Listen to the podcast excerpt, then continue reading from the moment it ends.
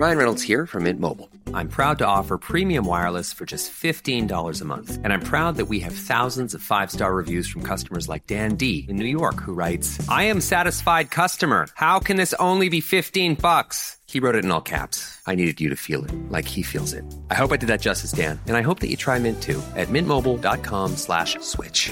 Upfront payment of $45 for three months required. New subscribers only. Renew for 12 months to lock in savings. Additional taxes, fees, and restrictions apply. See mintmobile.com. Ready to pop the question? The jewelers at BlueNile.com have got sparkle down to a science with beautiful lab grown diamonds worthy of your most brilliant moments. Their lab grown diamonds are independently graded and guaranteed identical to natural diamonds, and they're ready to ship to your door. Go to BlueNile.com and use promo code LISTEN to get $50 off your purchase of $500 or more. That's code LISTEN at BlueNile.com for $50 off. BlueNile.com code LISTEN.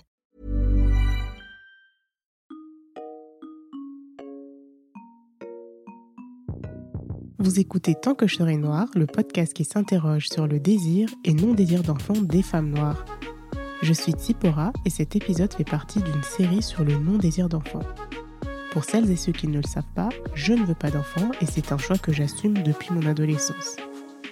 J'ai toujours voulu créer une série d'épisodes où je donnerai la parole à plusieurs child free de toute origine. Pour le dernier épisode de cette mini-série, je reçois Boulam Souk. Je la laisse se présenter avec ses propres mots. Bonne écoute. Euh, Je m'appelle Boulamsouk Zvatvifan, je suis euh, artiste, euh, bah, c'est-à-dire je suis euh, autrice, réalisatrice et photographe et depuis peu je me suis mise à la peinture. Est-ce que tu peux nous parler de ton expérience personnelle en tant que child free C'est pas euh, quelque chose de si linéaire en fait. Euh, C'est pas que je me suis décidée un matin de me dire ah bah non je veux pas d'enfant. En fait moi j'ai eu un parcours amoureux assez classique. hein. J'ai rencontré euh, euh, mon compagnon, euh, l'homme à qui je suis restée 15 ans. euh, euh, J'allais avoir 25-26 ans. Logiquement on aurait dû faire euh, des enfants ensemble. Euh, C'était prévu. La vie a fait que nous n'en avons pas eu ensemble tout simplement. Alors que nous en voulions euh, un, voire même plusieurs. Et euh, après, on s'est séparés et, euh, et j'ai rencontré d'autres hommes. Euh, avec l'un d'eux, j'aurais dû également faire un enfant, mais ça ne s'est pas fait. Parce que c'est toujours des histoires propres à chaque couple. voilà. Et euh, le temps est passé, et puis euh, plus le temps avançait, et, euh, et moins les probabilités que je fasse un enfant est venue. Mais en soi, c'est pas un choix délibéré comme ça. Après, je suis pas malheureuse de ne pas avoir d'enfant. J'ai pas ce fameux besoin biologique euh, d'avoir un enfant. Euh, c'est une question que j'ai beaucoup avec mes amis artistes, parce que je connais beaucoup de femmes artistes qui ne veulent pas d'enfants.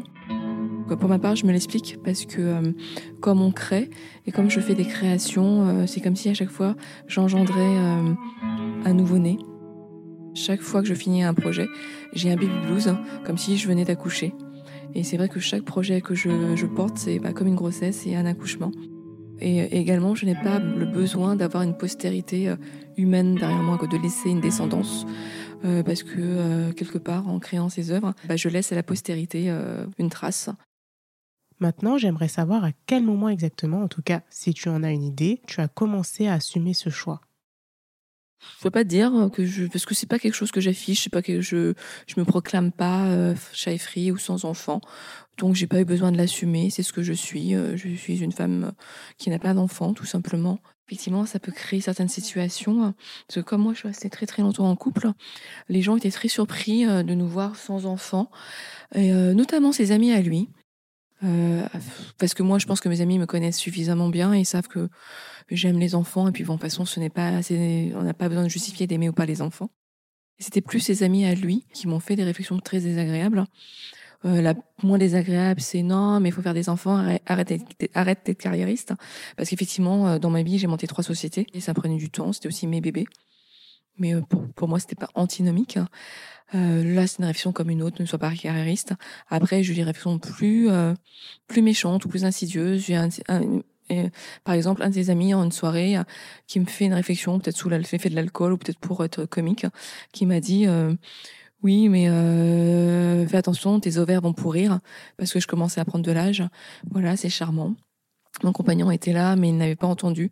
Je lui ai dit quelques mois après, il a été aussi très choqué. Voilà, il s'est excusé, il était très choqué parce que bon, j'étais quand même quelqu'un d'adorable et qui comprenait ces questionnements-là. Et euh, pareil, une autre soirée, cette fois-ci c'est moi qui l'avais organisée et j'avais invité une de ses amies aussi, qui a été maman et qui s'est permis de venir me voir avec une question soi-disant inoffensive, et qui m'a demandé ah est-ce que tu aimes les enfants? Bah, j'ai fait, bah oui, j'aime bien les enfants, parce qu'elle dit, ah, parce que comme tu n'en avais pas, je me suis posé la question. Voilà, donc toujours aussi charmant. Euh. Je le prends peut-être davantage plus mal quand c'est une femme qui me fait la réflexion, parce que je ne comprends pas ce besoin de toujours se juger entre nous.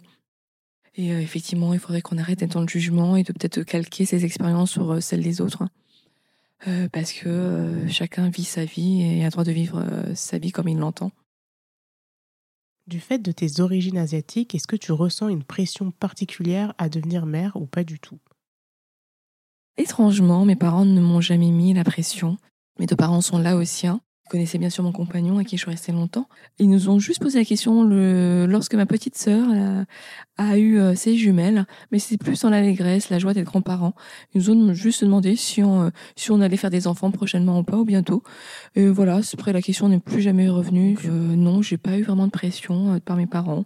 Et donc mes origines asiatiques n'ont pas du tout joué sur ça.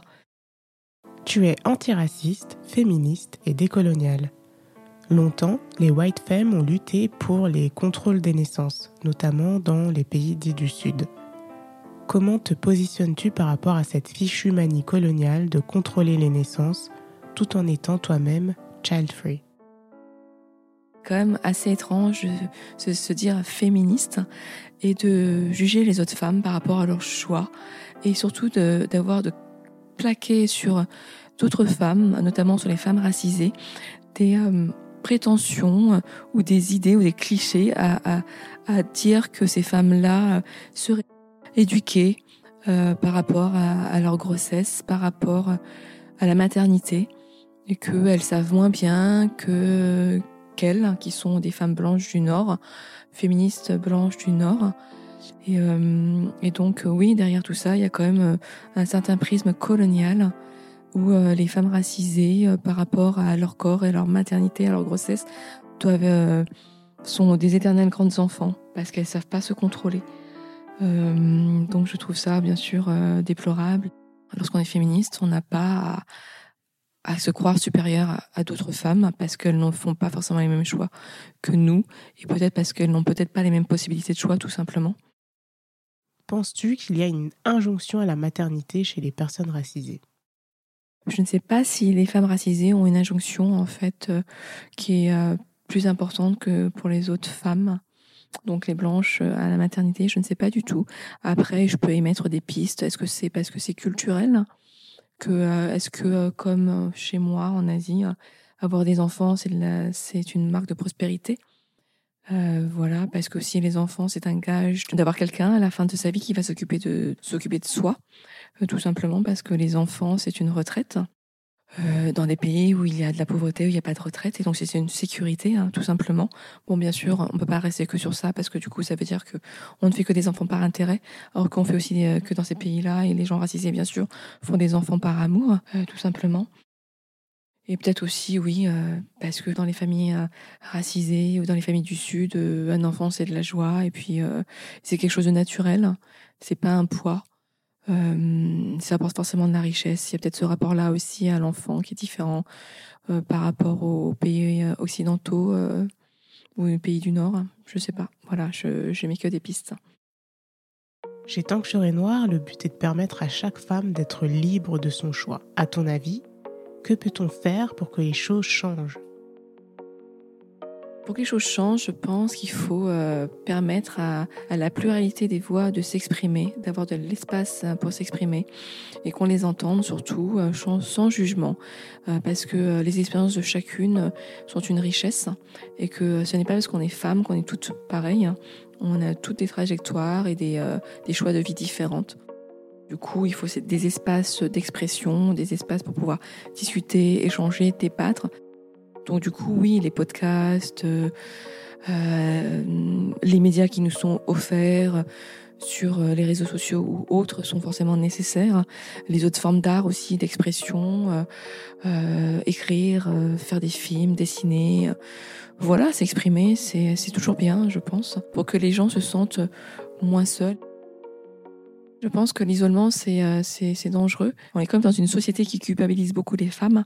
Et donc l'isolement, c'est quand même dangereux. Et donc de pouvoir avoir accès à ça et, savoir qu'on n'est pas seul, euh, c'est déjà bien. Et avoir des espaces où on peut aller euh, chercher les informations et discuter, c'est une bonne chose pour pouvoir progresser, pour pouvoir avancer tout ensemble. As-tu une ou plusieurs recommandations de ressources utiles à communiquer auprès de l'auditoire pour s'éduquer, que ce soit des films, des livres, des comptes Instagram? Bah, comme j'ai pas vraiment fait de recherche sur ces questions-là, parce que euh, c'est pas vraiment une problématique pour moi, parce que c'est ma trajectoire de vie, c'est comme ça, euh, je n'en souffre pas, je suis heureuse comme je suis, hein. donc j'ai pas eu besoin d'aller chercher euh, euh, des sources. Après, je peux en citer quelques-unes parce que, euh, par exemple, je sais que, comme j'ai lu euh, Sorcière de Mona Chollet, je sais qu'elle a un chapitre dessus. Elle a un chapitre sur cette injonction sociale faite aux femmes de procréer.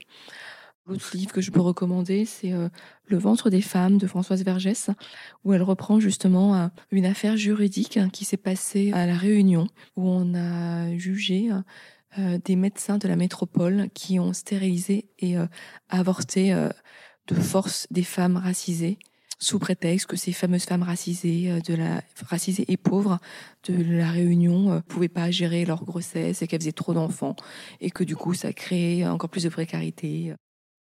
Je trouve ça très intéressant parce que ça montre combien le corps en fait de la femme est un corps social et qu'il ne lui appartient pas et qu'il serait peut-être temps justement que les femmes se réapproprient leur corps et que les gens arrêtent de fantasmer dessus.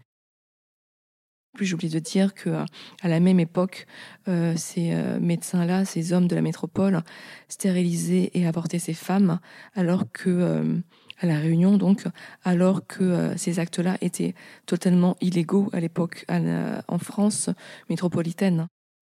Donc voilà, il y avait deux poids, deux mesures.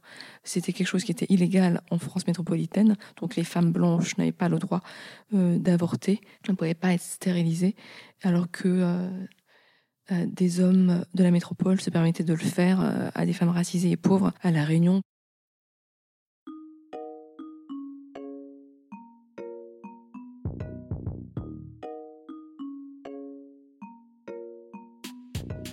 Je remercie Boulogne Souk pour cette belle contribution. Merci à Aldric pour le montage.